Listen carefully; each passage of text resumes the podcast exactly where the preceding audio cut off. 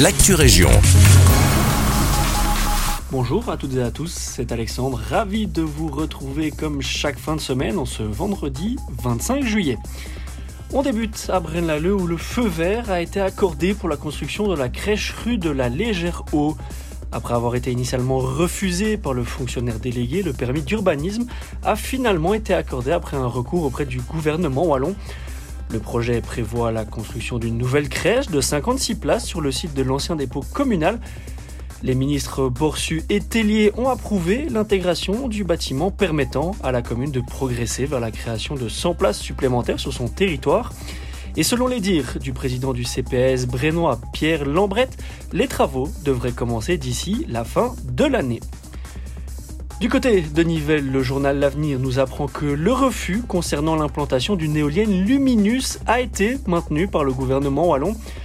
La société avait introduit une demande de permis pour une éolienne à Nivelles Nord, mais la décision négative a été maintenue par les ministres de l'Environnement et de l'Aménagement du territoire.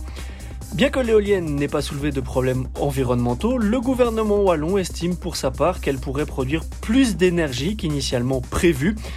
Le gouvernement wallon qui souligne en effet l'importance de développer pleinement le potentiel éolien en Wallonie et de respecter les procédures et ce pour le bien commun.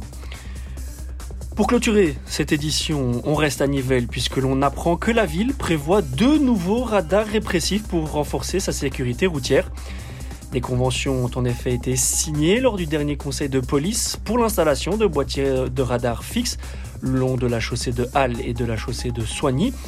L'installation de ces radars est prévue pour l'année prochaine, en 2024, alors qu'actuellement il y a 4 boîtiers en fonction.